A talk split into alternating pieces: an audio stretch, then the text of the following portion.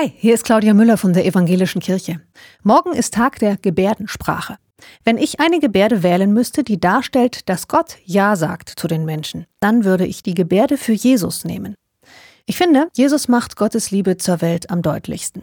Deshalb versuche ich heute mit euch, die Gebärde für Jesus zu üben. Im Radio ohne Bild. Wir kriegen das hin. Ach so, falls ihr Auto fahrt, macht bitte nur in Gedanken mit. Wenn ihr die Hände frei habt, geht's jetzt los. Für die Gebärde von Jesus haltet ihr beide Hände in Brusthöhe vor euch hin, Handflächen nach oben. Und jetzt deutet ihr die Wundmale an, die Jesus durch die Kreuzigung an den Händen hatte. Dazu tippt ihr mit eurem rechten Mittelfinger ganz weit unten eure linke Handfläche an.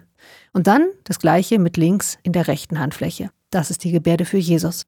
Ein Zeichen, das gehörlose Christen in den meisten Ländern der Welt verstehen und mit dem wir uns gegenseitig an das Ja Gottes zu unserer Welt erinnern können.